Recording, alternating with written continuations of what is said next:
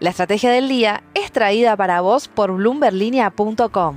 Muy buenos días, estrategas. Soy Francisco Aldaya, editor de BloombergLinea.com en Argentina, y hoy les voy a contar las tres noticias más importantes para que arranquen su día. Como siempre, no te olvides de darle clic al botón para seguir a este podcast, de compartir este capítulo y de activar las notificaciones.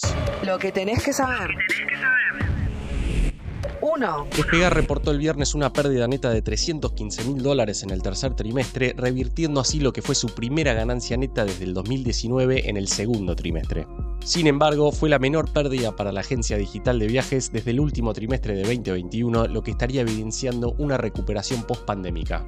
Dos datos adicionales que fueron interesantes de estos earnings, un crecimiento interanual del 22% en su facturación y del 25% en las compras totales en su plataforma, que alcanzaron un récord de casi 1.400 millones de dólares. Brasil creció en este punto por 25% y representa el 40,6% de las reservas totales en despegar, seguido por México con 20,5%. 6,9% el ADR de despegar en Wall Street se encuentra más de 15% por encima de donde comenzó el año. Sin embargo, se mantiene lejos de su récord histórico de más de 30 dólares, nivel que sostuvo por aproximadamente un año después de su IPO en 2017.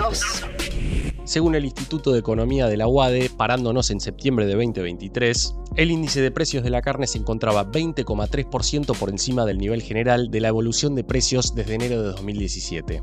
El informe destaca en ese sentido que un salario promedio que podría 89 kilos de asado, pasó a poder comprar 132 en septiembre de 2023, lo que implica una disminución de 57 kilos. La heladera cada vez con menos carne vacuna y no ayudó el dato que salió el viernes de que las jubilaciones quedarán unos 15 puntos por debajo de la inflación entre julio y septiembre.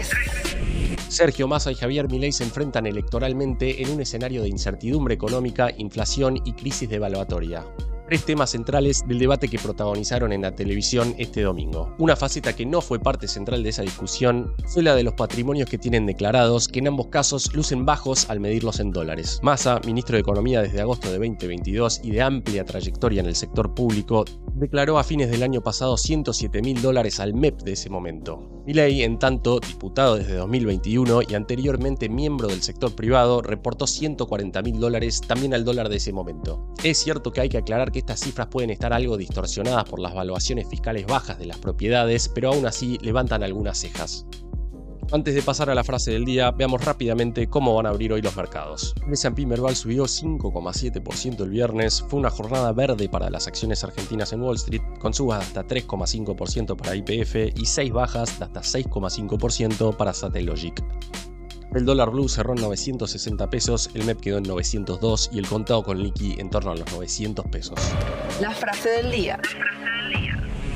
Antes de irnos, escuchemos lo que dijo el viernes el histórico radical de 81 años y actual diputado de Juntos por el Cambio, Alberto Acef. El radical de a pie va a votar a Javier Milei. Ya falta poco para saber si tiene razón. Esto fue un nuevo capítulo de la Estrategia del Día Argentina. Yo soy Francisco Aldaya, editor de Bloomberg Línea, y me puedes seguir en Twitter en arroba franaldaya. No se olviden de darle clic al botón para seguir a este podcast y a la campanita para que se enteren al instante cada vez que sale un capítulo de lunes a viernes. Espero que tengas una gran jornada productiva.